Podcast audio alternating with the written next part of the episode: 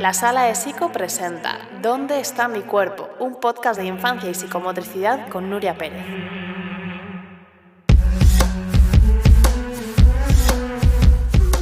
¿Qué tal? ¿Cómo estás? Bueno, yo muy bien y te traigo este episodio en el que tenía muchas ganas de hacerlo, la verdad, ahora que, bueno, ya sabes que los primeros seis episodios se grabaron en audio, los tienes en formato podcast y también los tienes en formato video podcast. Esto quiere decir que los puedes ver en YouTube. Directamente en YouTube o también los vas a poder ver en redes sociales y también en, la página web, en la sala de psico.com porque, bueno, me parecía muy interesante que también pudieras verme, ¿no? A la hora de hablar, porque creo que es muy importante y muy interesante todo lo que se transmite a través del, cuerpo cuando te cuento las cosas. Pero mm, ahora ya los episodios solo van a ser grabados en, audio, en formato podcast. Em, a priori, más o menos, iremos, iremos fluyendo también un poco con todo lo que vaya surgiendo. Y en este episodio te quería hablar de mí, porque normalmente no lo hago, aunque es probable que me conozcas, que sepas cómo es mi cara y que, bueno, que ya conoces mi voz, porque espero que hayas escuchado otros episodios o me hayas escuchado por redes sociales. Pero, mm, como te decía, bueno, nunca suelo presentarme y creo que es interesante que puedas saber un poquito quién soy para que sepas a quién estás escuchando, ¿no? Y de dónde viene lo que yo te, estoy contando, ya sea aquí en el podcast, ya sea en los posts que subo por redes sociales o ya sea en los seminarios y en las formaciones que, tienes disponibles en la página web. Bueno, pues yo soy Nuria, soy Nuria Pérez.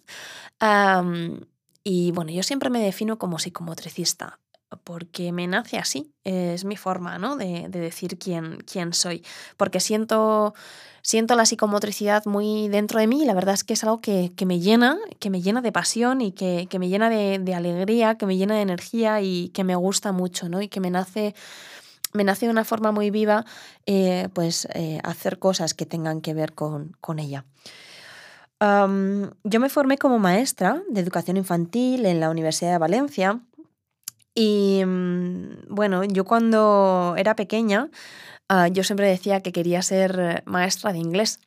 Ah, y sí que es cierto que, bueno, no se me da mal el inglés, bueno, no, no lo uso, no lo necesito, no se me da mal en inglés, pero bueno, luego ya fui cambiando, ¿no? Y pero bueno, no cambia mucho, porque de querer ser maestra de inglés pasé a querer trabajar con niños pequeños. No tenía muy claro cómo, bueno, me gustaba mucho la vida del colegio y esta creencia típica ah, falsa que tenemos de qué bien viven los funcionarios en este país, ¿no? Y qué erróneo es eso y que espero que poco a poco se pueda ir cambiando.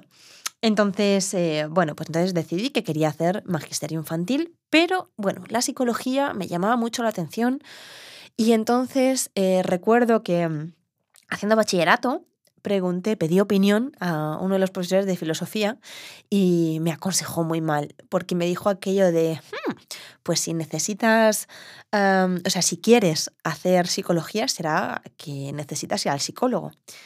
Bueno, ¿qué te digo, no? O sea, si le dices eso a alguien de 17, 18 años, pues ¿qué te va a decir? No, no, yo no necesito ir al psicólogo, ¿no?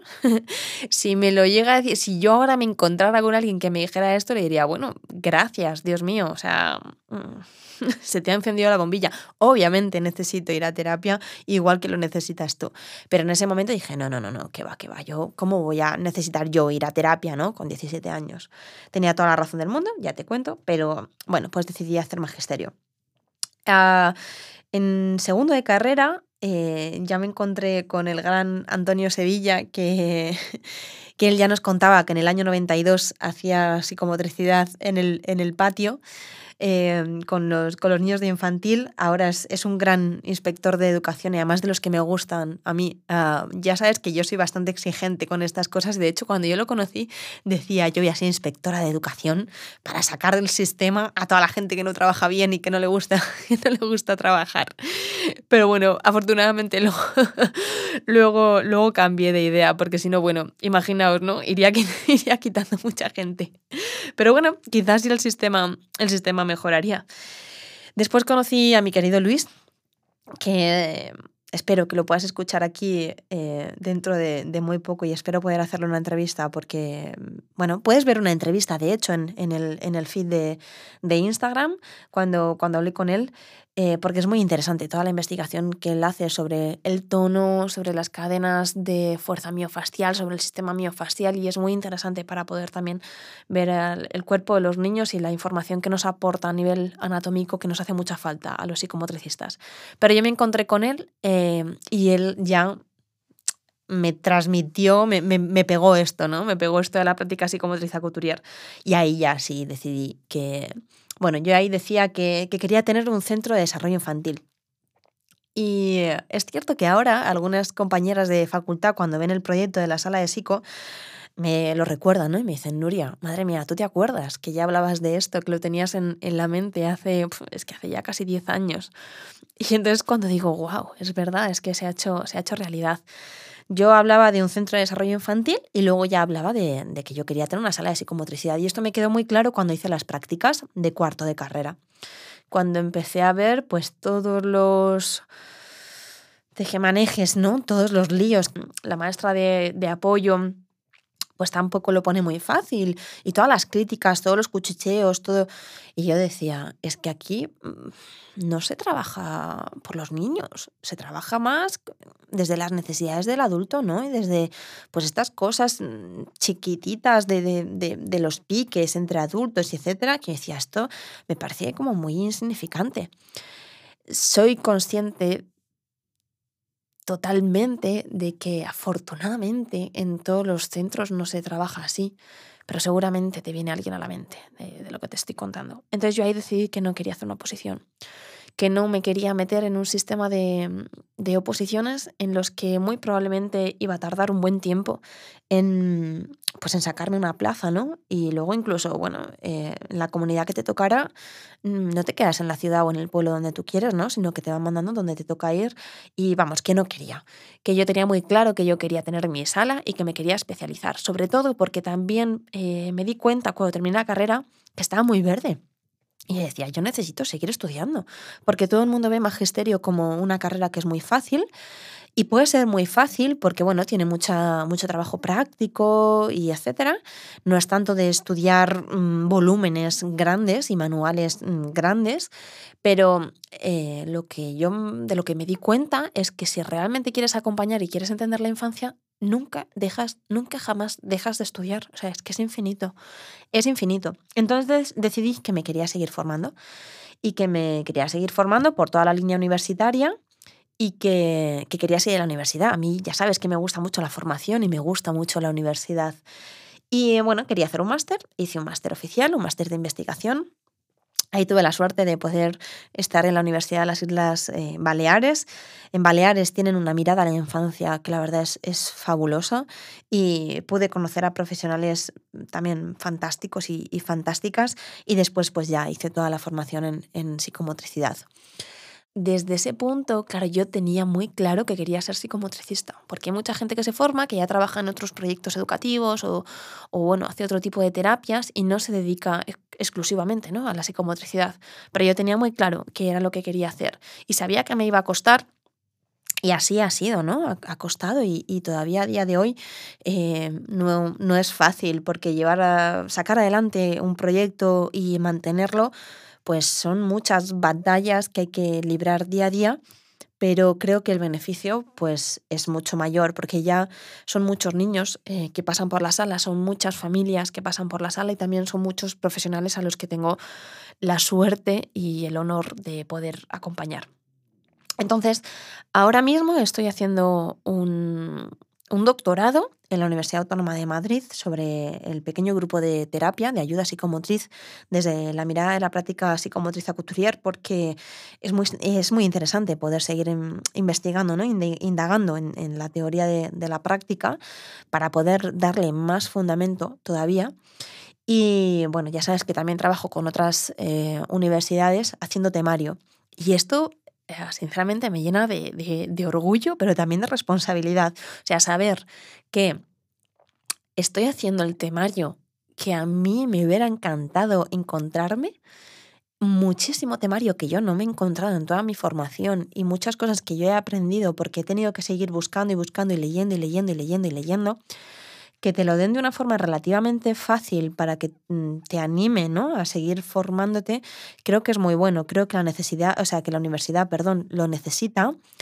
Y entonces, pues eso, ¿no? Me llena de responsabilidad saber que muchos alumnos y alumnas, futuros docentes, ah, de muchísimas promociones van a poder estudiar ah, y van a poder descubrir la psicomotricidad pues desde mi mirada.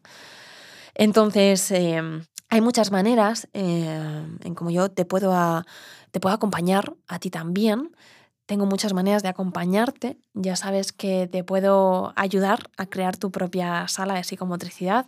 Ah, te puedo acompañar en un proceso de, de, asesoría, de asesoramiento, desde el inicio hasta ponerla en marcha. Ya hay un proyecto en Valencia que, mm, que está funcionando así y la verdad es que está siendo muy bonito todo el proceso porque mm, no solo es tener el material y ponerte a hacer sesiones. No, no, no, no, no. Hay un encuadre mm, de de todo eso que hay que, hay que entender, hay que crear, hay que proteger y hay que sostener. Y eso no es fácil. Y para eso lo que se necesita es mucha formación. Es lo que siempre te digo. Primero tienes que saber lo que estás haciendo, lo que quieres hacer para saber lo que haces. Es así, ¿vale? Porque luego se lo tienes que explicar a las familias, luego se lo tienes que explicar a otros profesionales, luego lo tienes que poder transmitir y lo tienes que poder defender. Porque hay mucha gente que todavía no cree en esto, ¿no? Porque estamos muy todavía en la perspectiva de si no lo veo, no lo creo. Y esto que me estás contando de los niños a nivel emocional, pues no lo, no lo veo tanto.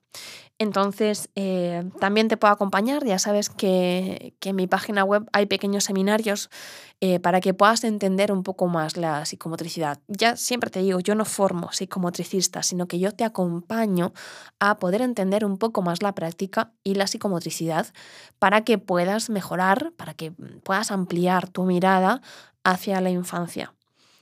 Porque la realidad es que la psicomotricidad está en las escuelas.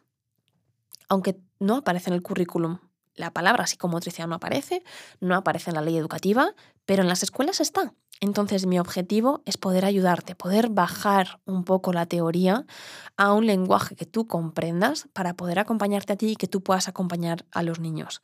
Muchas veces también hago formaciones en centros educativos Ah, incluso acompañamientos de todo un curso escolar que incluyen pues la creación de, de, una sala, la creación de una sala o la mejora de la sala, el acompañamiento en el aula y todo lo que tiene que ver con la práctica. Es cierto que, bueno, mi formación inicial, que viene, que parte del aula, pues me hace conocer muy bien cómo funciona un aula ah, y el rol que tiene que tener el docente dentro del aula y cómo tiene que cambiar para ah, ajustarse al rol que tiene que tener el docente dentro de la sala, ¿vale? Porque se necesita que haya, que haya un cambio. Entonces te puedo acompañar de todas estas maneras. Como te digo, siempre te lo digo, es necesaria la formación personal, la formación corporal. Y si tú quieres ser psicomotricista, tienes que ir a las escuelas que realmente ofrecen una formación de calidad.